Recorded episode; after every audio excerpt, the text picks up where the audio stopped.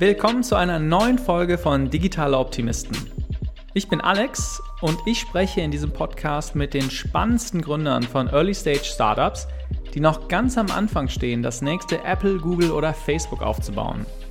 Wenn du schon ein paar Folgen meines Podcasts gehört hast, dann weißt du, dass ich meine Interviewpartner immer nach einer Sache ganz besonders frage, der Go-to-Market-Strategie. Also die Antwort auf die Frage, wie die Zielgruppe überhaupt davon erfährt und was sie davon überzeugen soll, die Produkte überhaupt zu nutzen. Ich weiß es noch, wie ich ganz am Anfang von Codino war, meinem eigenen Startup. Wir nennen es das Lego für Coding und unsere Kunden bauen kleine Projekte wie Alarmanlagen, Keyboards oder andere Sachen und lernen dann, wie man mit Programmierung diese Dinge zum Leben erwecken kann.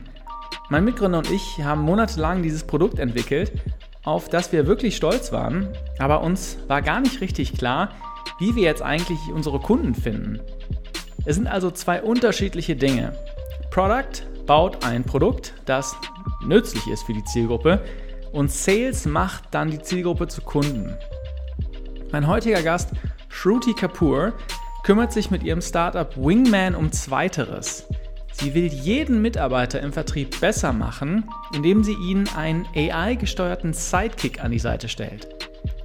Dieser Sidekick screent jedes Telefonat und jede Videokonferenz, um den Sales-Mitarbeitern live und in Echtzeit Tipps zu geben, wie sie den Gesprächspartner am Ende der Leitung dazu kriegen, zum Kunden zu werden. Was sie damit aber auch macht, sie sammelt tonnenweise Daten und kann dank dieser Daten ziemlich genau sagen, was einen guten Verkäufer ausmacht. Im Laufe des Gesprächs verrät sie dann auch die zwei Sachen, die den Unterschied machen zwischen Ja und rufen Sie nächstes Jahr nochmal an. Wenn dir diese Gespräche gefallen, dann erzähl doch bitte einer weiteren Person in dieser Woche von diesem Podcast. Deine Empfehlung hilft mir sehr, mehr und mehr Menschen mit diesen Geschichten aus dem Silicon Valley zu erreichen. Das Gespräch mit Shruti habe ich übrigens vor ein paar Monaten aufgenommen, vor der ganzen Corona-Krise. Der Sponsor dieser Folge ist wieder Brain Effect. Brain Effect produziert und vertreibt Nahrungsergänzungsmittel, die dir dabei helfen können, dich besser zu konzentrieren, besser zu schlafen oder mehr Energie zu haben. Wenn du also wie ich den ganzen Tag im Homeoffice sitzt und so ab 15 Uhr ein kleines Energietief hast, dann können dir die Produkte von Brain Effect sicher helfen. Mir persönlich schmecken die Powerballs am besten. Das sind kleine Kugeln aus veganem Eiweiß, die genau in so Situationen perfekt sind. Also, wenn du das mal ausprobieren willst, dann kannst du mit dem Gutscheincode Optimisten20 20% beim Kauf auf www.brain-effekt.com sparen. Die nächste reguläre Folge von Digital Optimisten kommt wie gewohnt in zwei Wochen. Und jetzt viel Spaß mit Shruti Kapoor. Shruti, welcome to the show. Thanks, Alex. Shruti, you have a super interesting background. You were in investment banking, you were in venture capital, you worked in business development, and now you're a founder. Could you walk us a bit through your uh, journey, your professional journey? Sure. And you know, I've been reflecting on this and thinking about why and what made me get here. Um, I think there is never a clear path to where uh, you know you will get in life, but um, it's probably the last thing I would have imagined myself doing because most of my life I've spent being, uh, I would say, in some sense, risk averse. I would defer uh, decisions that seemed like there was no point, a point of no return. Uh, and founding a company definitely doesn't seem like one. Um, so, you know, I, I, started out with investment banking uh, back in 2008. Um, and uh, one of the things that I learned during that process was that there was a lot of insights uh, that were valuable that uh, could help you make the right type of decisions if you started out with data instead of with gut. Um, and a lot of times, uh, you know, this is not always obvious, but companies bring in uh, investment bankers uh, or, you, or consultants because they want to be able to get better insights from their own data or better benchmarking. Uh, and uh, you know, fast forward uh, to a couple of years back when I was working as a sales manager, uh, one of the things that I found really missing was uh, this exact thing, which was benchmarks and good data. that could help me define my decisions as a sales manager. And you know, just to give you an example of the type of decisions that I wanted to be able to make were uh, I wanted to be able to make decisions uh, from a go to market perspective on what type of marketing campaigns are working, uh, what kind of messaging is really resonating with the customer. And all of these things based off of uh, what really the customer is saying. Um, but this wasn't really available to me, right? So all that was available to me were uh, very uh, short notes that salespeople put into CRM and every salesperson absolutely hates putting notes into the crm um, so that was that was my motivation to say you know what can i uh, actually bring in uh, data and insights in a scalable manner not just for myself uh, but for sales teams at large uh, using uh, wingman. And mm-hmm. yeah that's that was uh, painful enough for me to say you know what even though i have you know this is probably the last thing i would have imagined let me go ahead and do this because i feel strongly enough about it Let's kind of get into uh, Wingman and let's first understand you already hinted a bit at it, what you are solving for.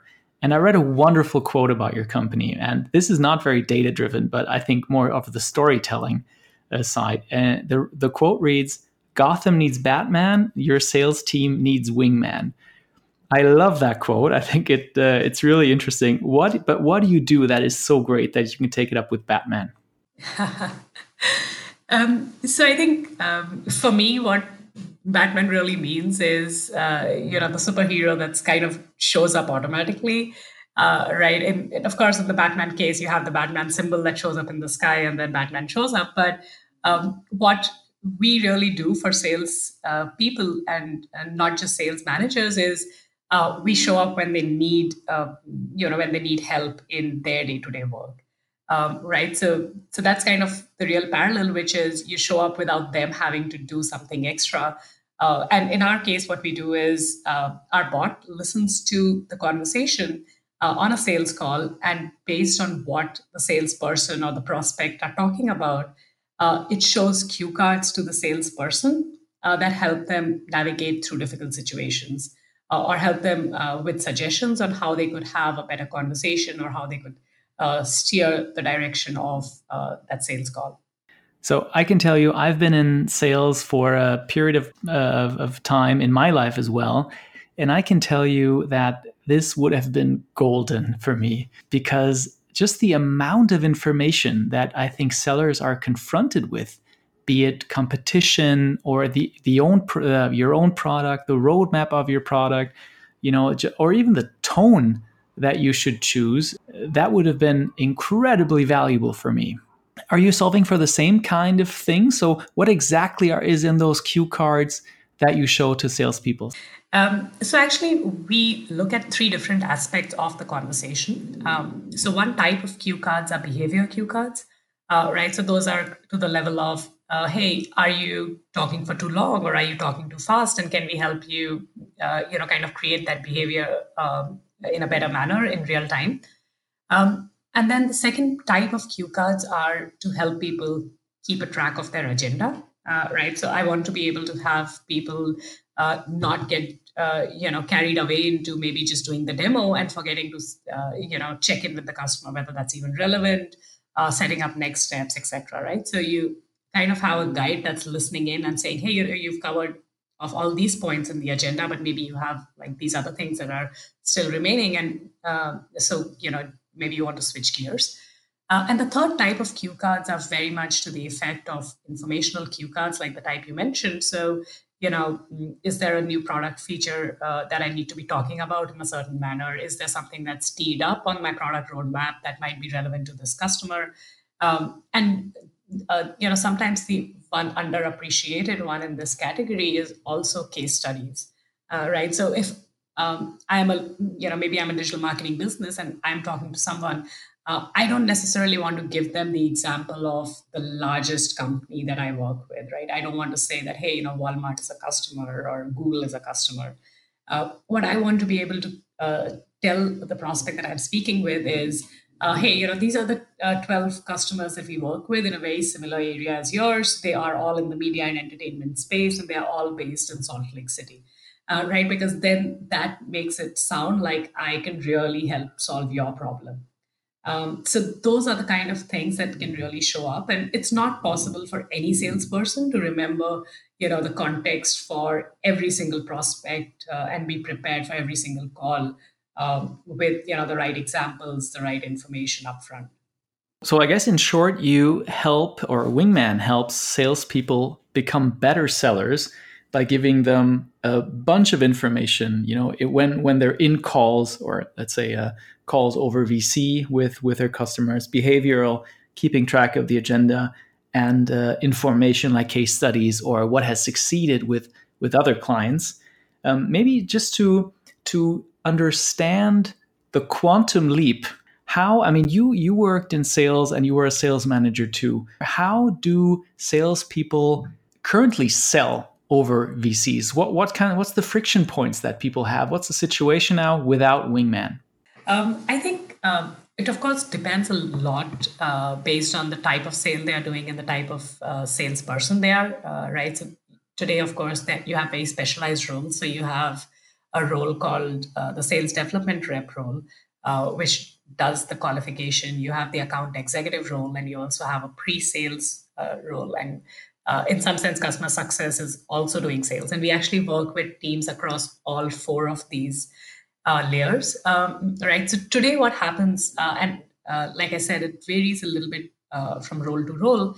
Uh, today, what happens is that uh, the sales rep, you know, when they come across a question or they are kind of in a situation that's unfamiliar, the way they deal with it is uh, one of two ways. Uh, one is they might have, uh, you know, sometimes sticky notes or reference cheat sheets uh, somewhere on their computers that they will go and look uh, for. Um, and it gets really distracting during the call because then they need to search for it. They need to kind of condense the information that they're seeing and talk through it. Um, the second situation is uh, that they go back and tell the customer, "Hey, you know what? That's a great question. I will come back to you with you know more details on it." Uh, while on the surface it sounds like the second uh, approach is, uh, you know, is acceptable, uh, but really today because buyers are so much less patient, they're coming in, you know, later and later into the journey. Uh, it actually has a great impact on uh, whether or not a person makes that purchase from you, right? So that's just an example on the informational type of cue cards. Um, but a, a great example that I heard from a company that I was speaking with is they also have very specific ways in which they want people to ask how they uh, want to set up next steps. Uh, right. So instead of saying, "Hey, can I? Uh, is it okay if we get on a quick call next week?" Uh, versus if they, uh, you know, make it more contextual, saying, you know, "Hey, based on the discussion that we've had, I think this warrants us to speak uh, for next week, next week, and spend more time." The kind of difference they see in the conversion rates for the person actually showing up on the call uh, one week from now is humongous, right? So it's just that you can also have very specific words and phrases uh, or the way people are talking through a call script make a huge difference in their outcomes. Um, so yeah, and, and today what happens is that people are either you know stressed out about saying I need to follow a script, or people are ignoring the script saying I need to sound natural. Uh, so the idea here is that you kind of strike a balance because people are not having to memorize information uh, and the information is available as and when they need it. And that is exactly the thing that I find so so fascinating about Wingman. If I understand correctly, you basically do two things. The first thing is helping salespeople in the moment be better salespeople. But the second thing that you do is because you well you listen into all these sales calls, you actually understand what works in sales pitches and in familiar situations. Exactly. So, from a manager's uh, point of view, it's actually uh, about closing the loop completely. Uh, so, the first step is to help them understand what is a good benchmark for what is working. And uh, secondly, once they understand what are those behaviors that are working, how do you scale that up without the manager having to listen in on every call or being present on every call and whispering over uh, their sales rep's shoulder. Um, and so the idea is that you kind of give them uh, the insights and the data on the first uh, aspect. Uh, that helps both the manager and the sales rep get aligned on what is a good behavior. Uh, and then how do you then scale up those behaviors?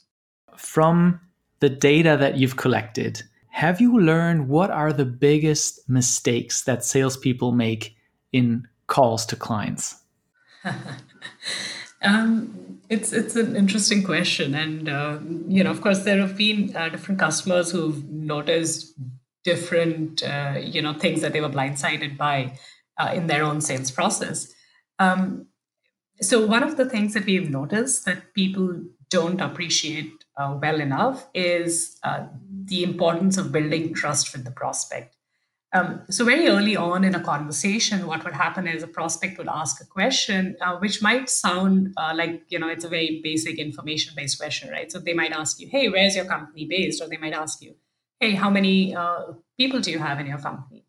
Um, and very often that question is not so much about knowing how many people are there working in that company, but it's about saying, "Can I trust this company enough uh, to you know move forward and do the next steps with them?"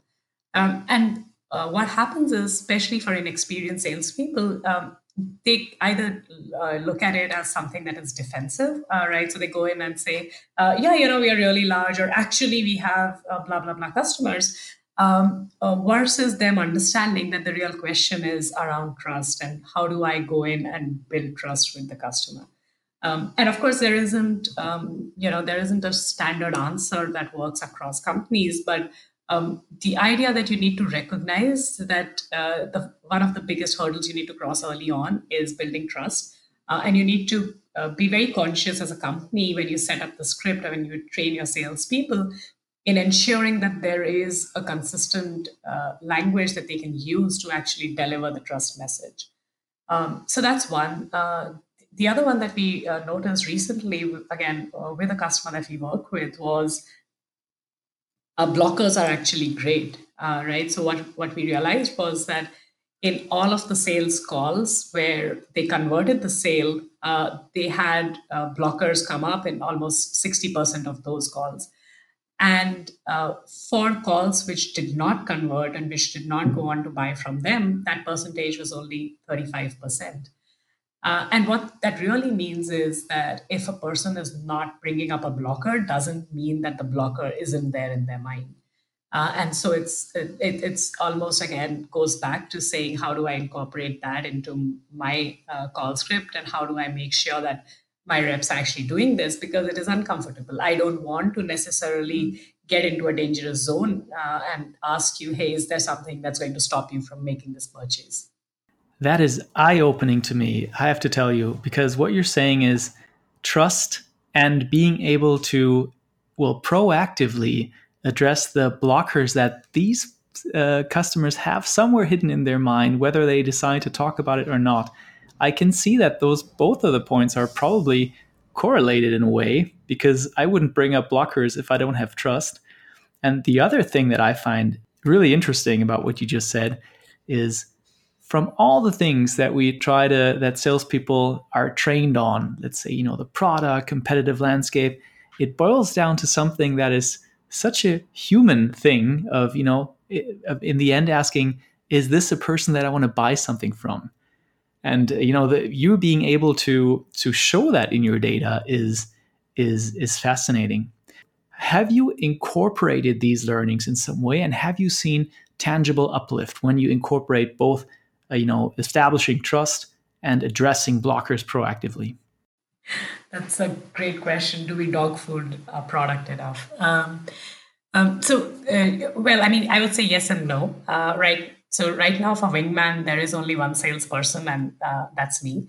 Uh, so, there isn't really a use case for us to try and you know translate these uh, gaps and these type of techniques across team and uh, kind of you know maybe A/B test the messaging, see it um, across different people. Uh, but personally, what I do do is um, I review very frequently what are the things that we are seeing, uh, both as uh, you know questions that are coming up. So. Uh, one of the things that the product also allows me to do easily is to kind of see what are the most common customer questions in our conversations uh, and uh, every time I'm answering that question, when I'm on the call, it might be a much more reactive response. Can I go back and think of a, uh, you know, again, like a second level response, right? It's the same thing as if somebody's asking me how many people are there in your company, the real question is trust. But in the call, it might be hard for me to, you know, break that down and think of responses at both those levels. Um, so we so we do do that. Um, I don't have exact uh, numbers that I can share with you on how that has impacted our sale, but that has definitely been a guiding light for us when we decide what is uh, you know what do we need to do next as a company whether that is about saying uh, is this a particular product feature that we need to build out or uh, this is what we need to be saying on our website because this is one of the things that people are um, you know very curious about or uh, saying that you know this is what we need to build into our faqs but it kind of impacts every aspect of the business one thing that I want to dive in. So you mentioned what makes a good salesperson a great salesperson also interested in, you know, maybe on the other side of the spectrum, if there's some traits that make a uh, not a well, let's say I don't want to say bad salesperson, but a person that you know does not have the highest highest uh, revenues or success rates, um, make them you know not perform that way. And I, I when you just answered, I always had the uh, I was thinking about Amazon's customer centricity, what they kind of put into everything of their their thinking. Uh, is that kind of also does that also show in the data that customer centricity is a is a major determinant of actually making a sale or not? So actually the question to really ask is how would you, you know, how would if you were listening to 10 calls, what would make you think that this person is being customer centric enough? Uh, right. And uh, that can express itself uh, in in very simple ways, uh, right? But some of those behaviors might be much harder to define as well, right? So uh, so one thing would be have you understood your customer enough, uh, right? And therefore, the information that you're providing to them is that as contextual uh, to their own problem, to their own situation as it can be. Uh, right. So, like I mentioned, the example of bringing up the right type of case studies, the right type of success stories, uh, is is really uh, true in that sense because there are people who are like you know what i want to be lazy about my approach and you know i can't remember all of this information so i'm going to just go in and talk about these five marquee customers with every single person that uh, is on the call if they ask me a question about it um, so so definitely you see that uh, in the spectrum which comes in also as how much preparation do people do before they get on a call with the customer um, are they going in saying, hey, can you tell me a little bit about your business? Or are they going in asking people more specific questions, saying, hey, I saw that you grew, you know, X percent in the last year and you launched this other product. Um, how has that, uh, you know, how has that panned out for you? Um, so that that's probably where you start seeing a little bit of customer obsession. Um, and uh, I think the uh, one of the things that you mentioned about you know bad salesperson versus good salesperson, that's uh, actually not how I look at it as something that's intrinsic to them. Um, because when you talk to uh, seasoned uh, sales leaders, very often they'll tell you that uh, some of their best performing people actually had a dip, uh, right? Or some of the people who were going through a bad time, you know, then picked up and went on to do really well. So um, it's it's a sometimes it gets into a little bit like a player's form, uh, right? You you are in good form, you have a lot of self confidence, and therefore the way you project and the way you talk, you know, maybe works. Uh, but it's also sometimes about just having consistently uh, good or consistently bad habits. And when you're down, you you sometimes feel that hey, you know what? Even if I put in that extra effort, it's not going to work. Let me just get on that call.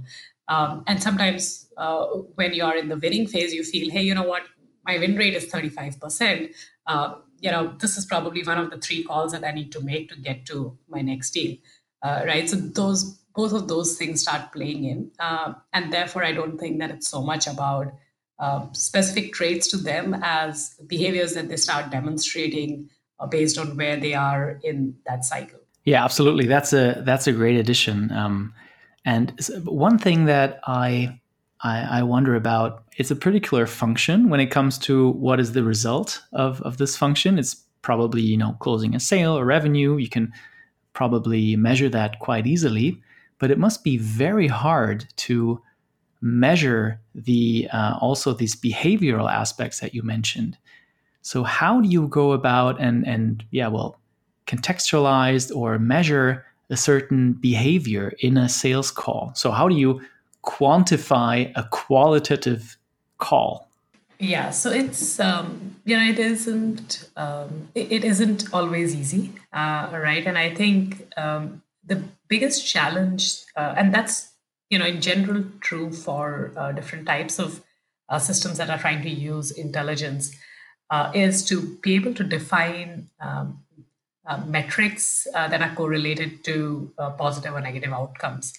but sometimes those metrics, like I said, aren't so black or white. Um, uh, so one of the things that we do is uh, we um, and and this varies from team to team. Uh, one of the things we do is we actually get the team to pick up uh, maybe a theme or a particular type of thing that they want to improve or that they just want to are more curious about that they want to dive deeper into, uh, and then we start digging in with them to say what are the different ways in which this might present itself. Uh, right. So one of those examples could be uh, how are people handling the objection uh, or how are people handling the question about authority uh, right and i therefore want to be able to see the whole spectrum of every time somebody uh, is uh, you know asking someone uh, you know are you the right person to make this decision?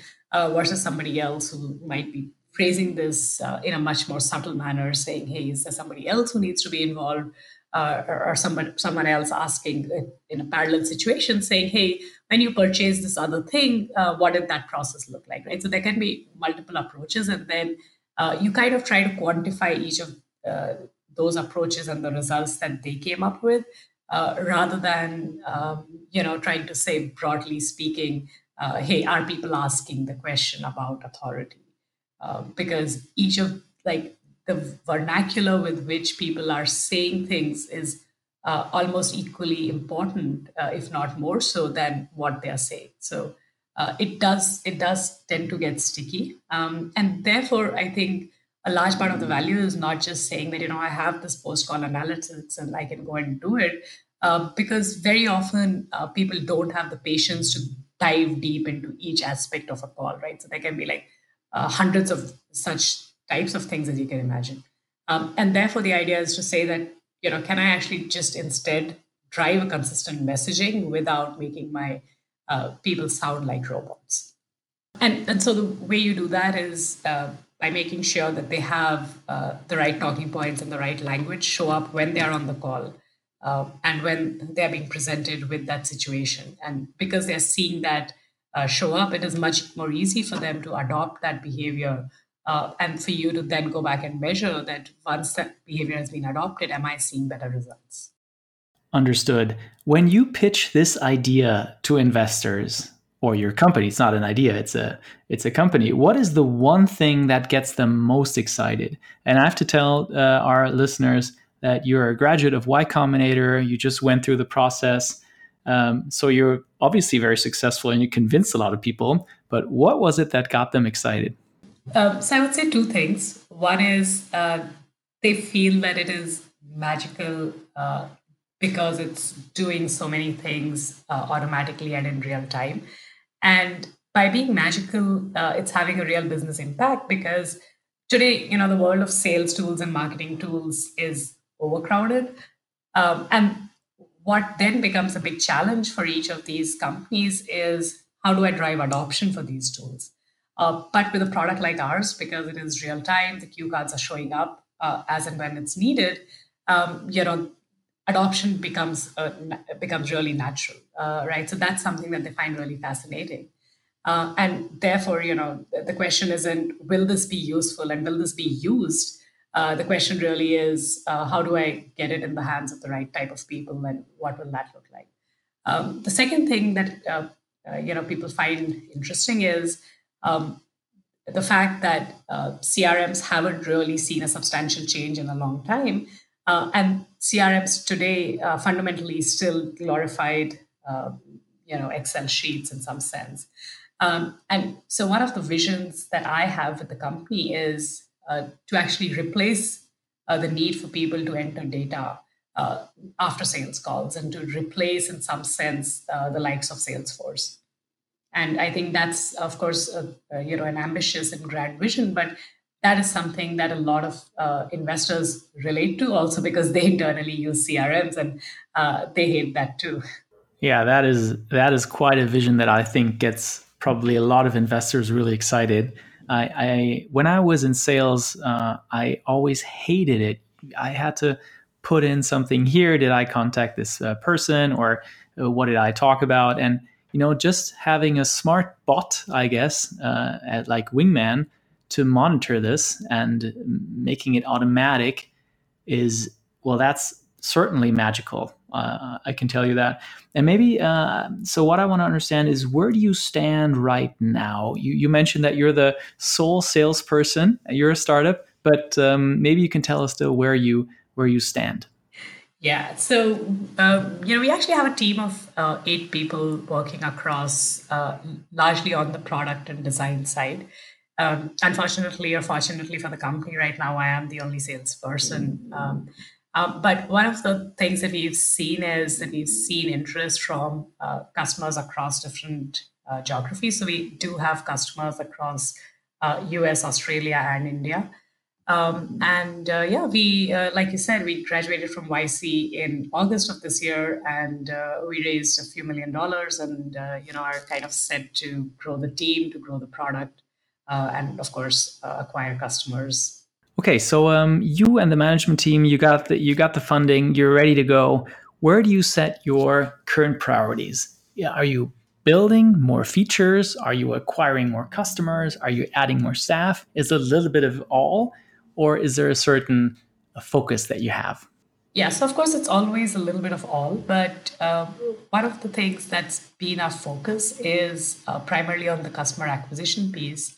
Um, and I think what the way we look at it is we should uh, use that as a way to drive, uh, you know, some of the other decisions, uh, including, you know, uh, do we hire one more engineer? Do we hire, uh, you know, somebody else to do, um, you know, maybe design work or marketing work, etc. So I think a lot of that uh, we want to guide it using, hey, you know, how many customers, what is the revenue, and therefore what should everything else look like. Um, so I think initially when we started out, there needed to be a lag. We couldn't say on day one that uh, you know only if we have X uh, number of customers will we even start building the product, and therefore we do, did need engineering and resources to get started. Uh, but today, I think we are at a stage where we feel that you know some of those things are uh, you know kind of in a situation where there is a baseline established, uh, and we should keep ramping up uh, as and uh, when we see the growth on the other side and when we really see a particular uh, set of features being demanded by customers consistently uh, to make sure that we are not just building in a vacuum uh, and we are also then and i think some of this has also come from the discipline that yc uh, forces into you which is hey have that one metric that you really want to look at and then let that guide a lot of the other business decisions. And uh, the only real metric in some sense uh, is revenue. When you talk about building the product and adding engineers, can you tell me is uh, what is proprietary about your approach and where do you how do you actually do it? I mean, this seems like a high tech voice recognition contextualization software. Right. So I think uh, there are uh, three or four different layers. And again i'm not uh, the engineer on the team. Um, so i'll uh, you know kind of keep it high level. I do have two co-founders uh, both of who worked uh, with google for nearly a decade in the bay area uh, before they moved back to india to start this out with me. And so they you know they come with a lot more experience and the ability to talk through this in more detail but i'll keep it i'll keep it high level. Um, so you know a few things that are happening in the system. One is uh, a very basic thing on uh, the voice itself. So we are processing the voice to identify a few different things like who's talking how what is the rate at which they're talking uh, and you know how's the conversation evolving? Is it switching often enough etc and tracking that in real time. Um, uh, so i would say that that is something that we've built in house um, I, I, I mean uh, that's something that we also evolve for each customer because each customer might have different, uh, you know, uh, accents and different types of people who are uh, selling versus the prospects that they're selling to. Uh, so those thresholds keep evolving. Um, uh, the second piece of it, which is the voice to text piece, that isn't proprietary. Uh, and then uh, the, the third piece of it, which is NLP on top of the voice to text piece, uh, that's again uh, proprietary uh, to the extent that we want to be able to identify, uh, you know, objections in general. We want to be able to trigger the cue cards not just based on exact words and phrases, but based on understanding of the context. so that's again something that we've built off of data that we've collected. Um, and then I would say that the uh, big piece that people sometimes uh, miss out is while there is uh, technology that's able to surface uh, these insights and these cue cards, a large part of how useful this is is the content that goes into uh, the cue cards and you know when do they get triggered. Um, and so a large uh, part of what we do from the proprietary side is also help companies identify what those cue cards need to be uh, based on their own historic uh, customer conversations. Understood. NLP as natural language processing for anyone who was who was wondering. Even though you're not the engineer, that was a pretty good uh, deep dive into what you guys are doing. But let's talk about the customer go to market side because I, I I gather that that's the part that you're in charge um, or leading at the moment. Let's maybe start at the beginning. I'm fascinated by how these B2B solutions start out. Because obviously, you didn't have the million dollar funding back then to build mm. all of this that you just described. But, and I assume you might have had just a, a scrappy little version and you were looking for someone to test it, I assume. Uh, can you walk us through, you know, these early days of where you had an idea and maybe just a basic MVP? What does that MVP look like? How did you get customers and how did that play out? Um, so yeah, I mean, I think uh, the story of the first customer for each company is uh, is probably different and interesting in its own way.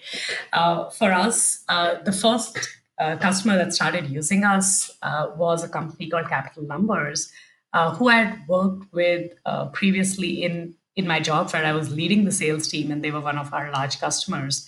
Um, you know, for a very different product, and you know when I had been in touch with uh, the CEO founder of that company when I told them, uh, you know, what's the next thing I'm doing. Um, he immediately related to the problem and he said, hey, is there a version that I could try out? And um, we literally, uh, like you said, hadn't really finished building the product yet. And we were like, you know what, we'll be happy to ship this out to you. Um, and what was great about that experience for us was um, because we had a small team to test this out with, where the CEO was very invested in you know, in the in the growth of uh, his team, um, it became uh, you know a great channel for us to quickly start getting feature requests to kind of see how people are actually using the product, what is working, um, and uh, incidentally for them in uh, just the first quarter of them using it, they doubled their conversions with the simple insight that uh, their sales reps weren't handling the trust issue very well. And then we were also able to show them, uh, you know, how the customer journey was evolving across each different call. How was uh, set of questions that customers asked changes from the first call to the second call to the closing call. Um, and so that was uh, that was kind of how we got started. And uh, honestly, I think neither the customer nor we knew uh, what exactly you know they would get out of it at the end of a month how their team would engage with the tool. Uh, but it landed up being a, a, happy story. Well, that is certainly a happy story. Doubling uh, the sales of your first client with an MVP. Congratulations. That sounds almost too good to be true. Can you walk us through how the product evolved over time? And especially, which I'm most interested in, how did that kind of how did the customer, the go to market, and the customer acquisition snowball from there on? How did you grow from your first little MVP, which was already super successful, to the next kind of customers? Right. So, uh, again, the first uh, few customers were uh, through people that we had spoken to when we were trying to validate the idea, people from uh, the network. And uh, one of the things that we uh, realized, and you know, the, first story was a happy story. The second story wasn't as much of a happy story. Uh, this was a much larger company. There were uh, a lot more salespeople, uh, and you know there was a lot of structure in the team. Uh, and therefore, what we uh, initially had, uh, our hypothesis was that you know if you actually have dedicated resources to coach a sales team, you have you know multiple layers of managers. That would be an ideal use case for a product like ours. Uh, and at that point, the product was uh, simpler, uh, right? So there wasn't any real time cue cards component to it. It was largely about helping companies understand uh, insights from the customer conversation. So it was more on the analytics piece. Um, uh, what we realized with uh, working with this second customer was that we didn't see as much engagement with the product. And that was because you know there were multiple layers of managers they all had different priorities at any given time uh, you know listening to customer calls and coaching wasn't the highest priority on a given day um, and as we started uh, talking to uh, people who had uh, you know done call reviews and coaching in the past uh, one of the things that we realized was um, uh, that is generally true. Uh, while people will not like to admit that they are not you know coaching their sales team it does happen more often than not. Um, and so this actually gave us the trigger to think about the next product idea, or rather the extension to the same idea, which is uh, can we actually make the sales managers' feedback process scalable? Um, because uh, when we started talking to people, uh, to sales managers, one of the common, you know, points of feedback that they were giving their sales teams was, "Oh, my salespeople talk too much," or they would be like, oh, we also create these competitor battle cards for them, and uh, you know they uh, and they find this useful, and uh, otherwise they don't talk about competitors the right way. And uh, that was how we said, you know what, if there are uh, themes that are common and recurring enough, uh, can we scale them up so that they would show up automatically? So I don't need a sales manager to tell me that, you know, you spoke for 80% of the time on this call. Uh, what I can instead do to make everybody's lives better is uh, to tell a salesperson who's talking uh, that you know you've been now talking for 60 seconds uh, nonstop. Do you want to you know maybe pause, switch the conversation, uh, right? So that was kind of how we actually uh, got triggered into thinking about the second aspect of the product that we deliver today. Okay, so you have the MVP was a great success. Second client, not so much. Didn't work out that well but you use this as a learning experience and thought about well not a pivot but a small you know next iteration of the product. But during that time when you saw the the test with a bigger client maybe not going as well as the first client did that rattle your confidence in in a way? How did you feel then? Yeah so i mean of course that was a fairly early for us. So we didn't we didn't know whether and and you know that at that stage you don't have statistical data to say you know is this a one-off? Is this just that this client is not in a good space? Uh, right now maybe the team is evolving too fast or is there something core to my product?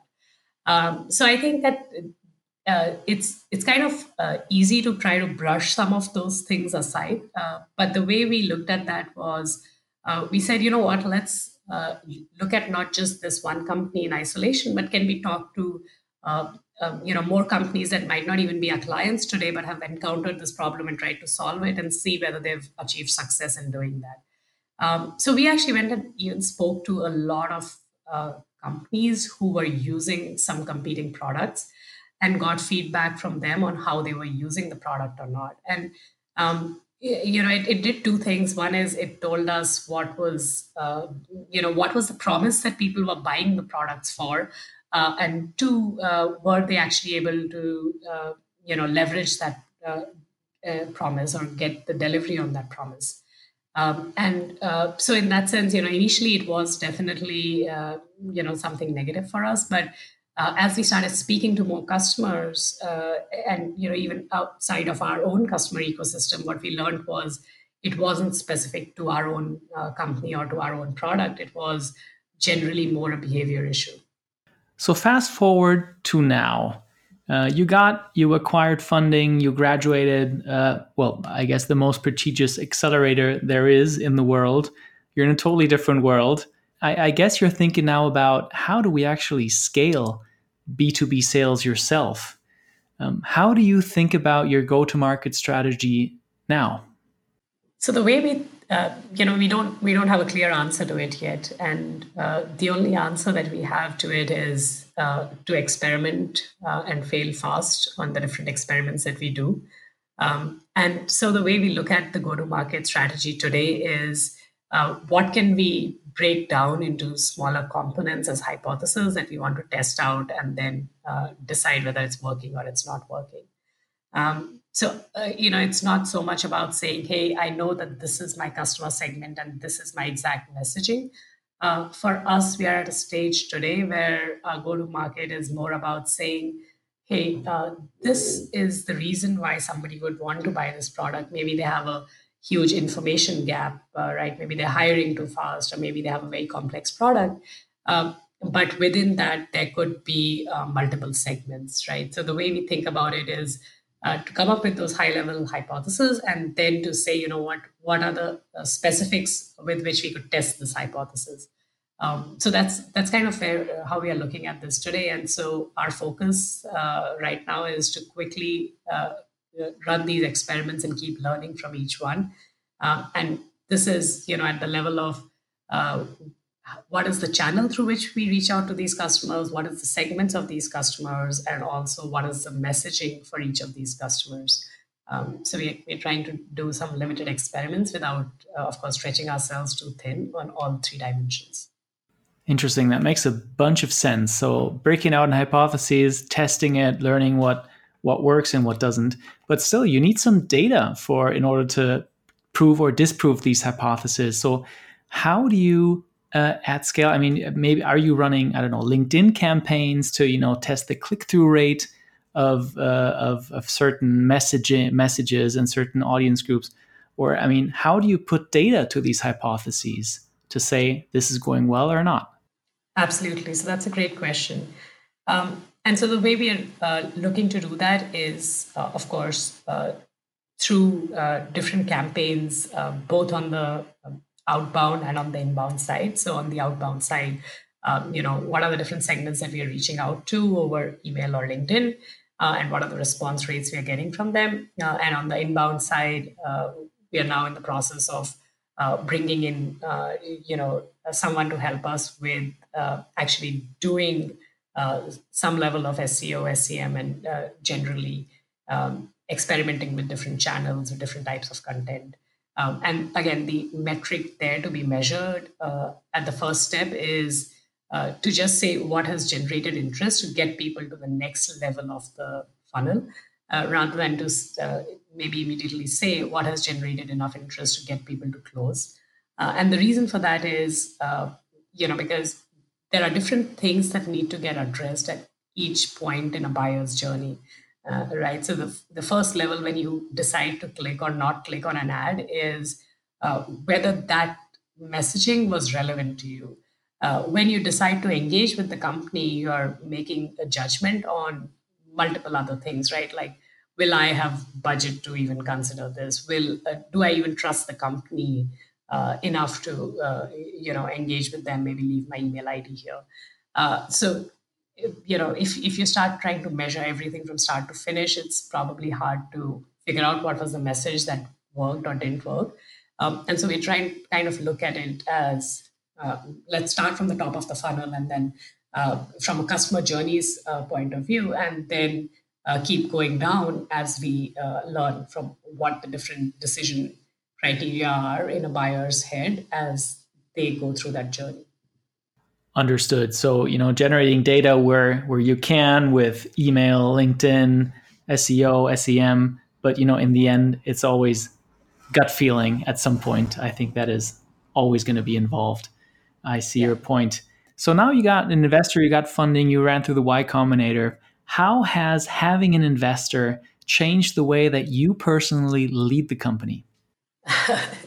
I think it's too early to say. Uh, um, but of course, I mean, I think one uh, one thing, and we've uh, we've actually had uh, you know an investor who supported us from our very very early days as well.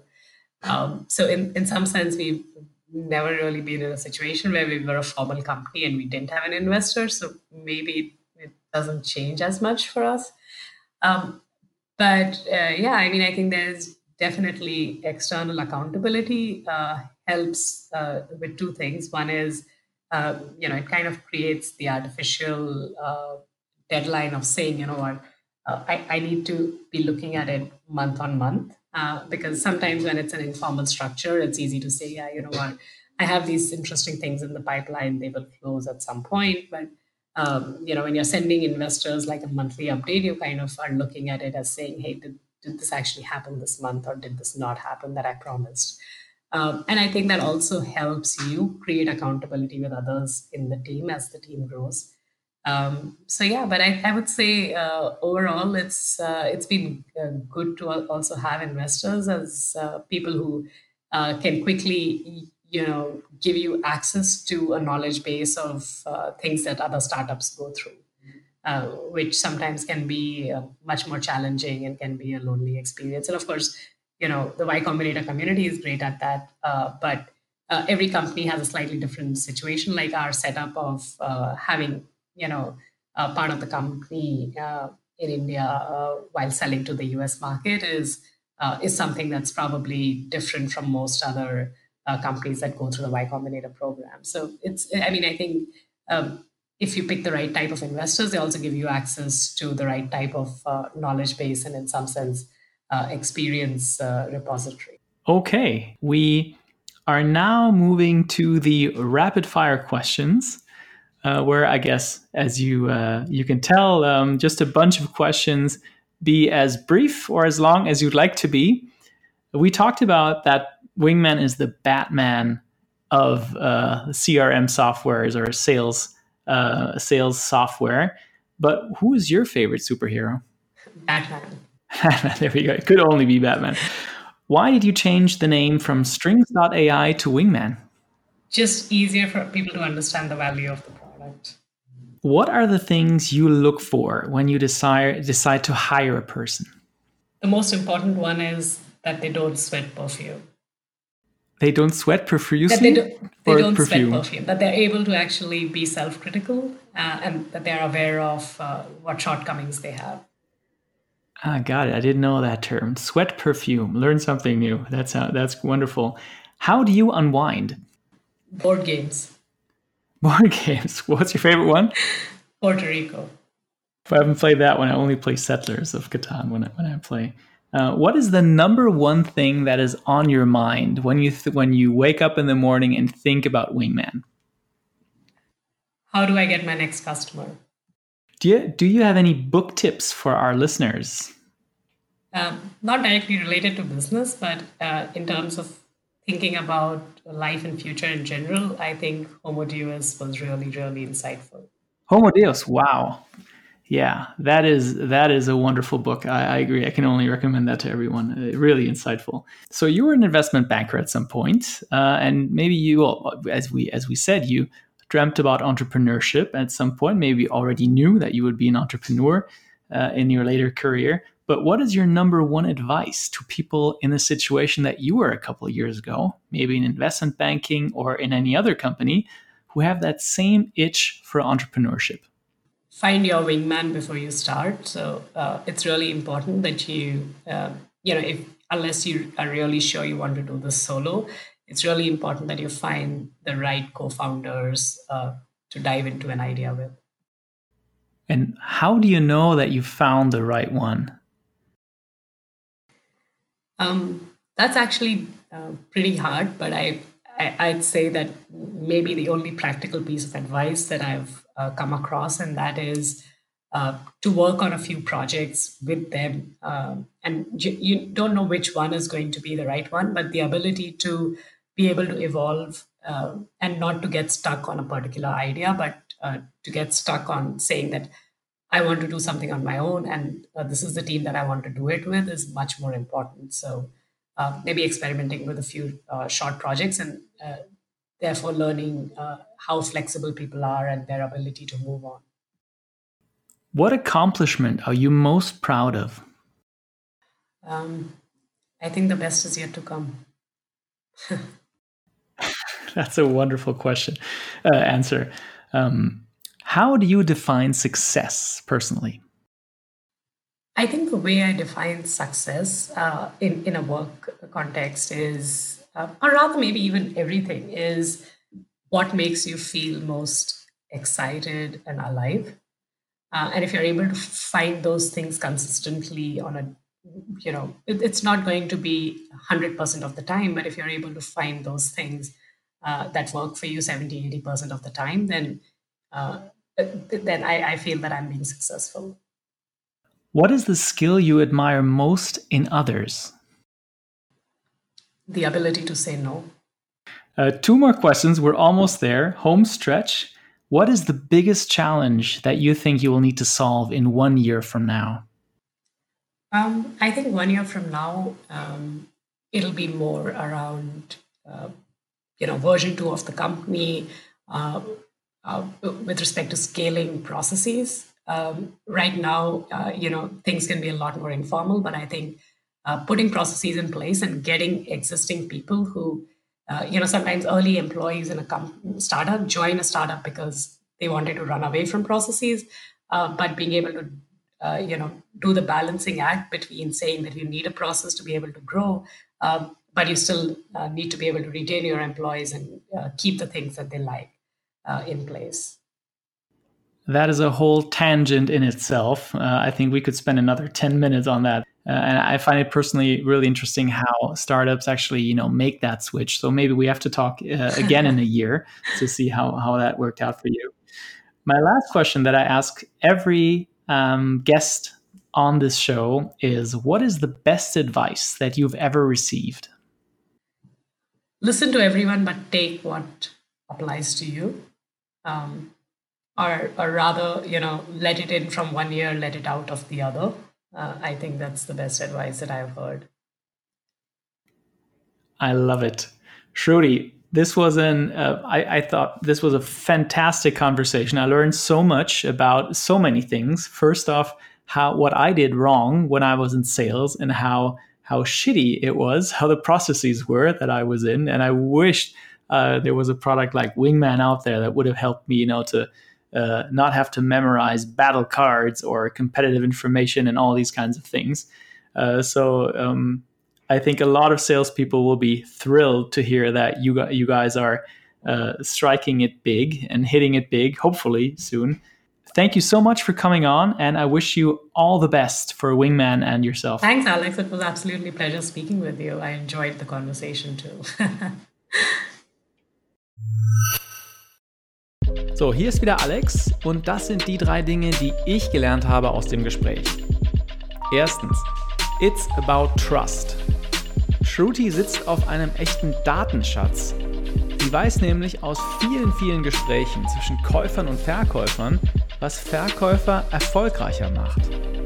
Überraschenderweise, oder vielleicht auch gar nicht so überraschend, ist es am Ende aber nicht irgendein kaltes Verkaufsargument, sondern die Fähigkeit des Verkäufers, Vertrauen aufzubauen.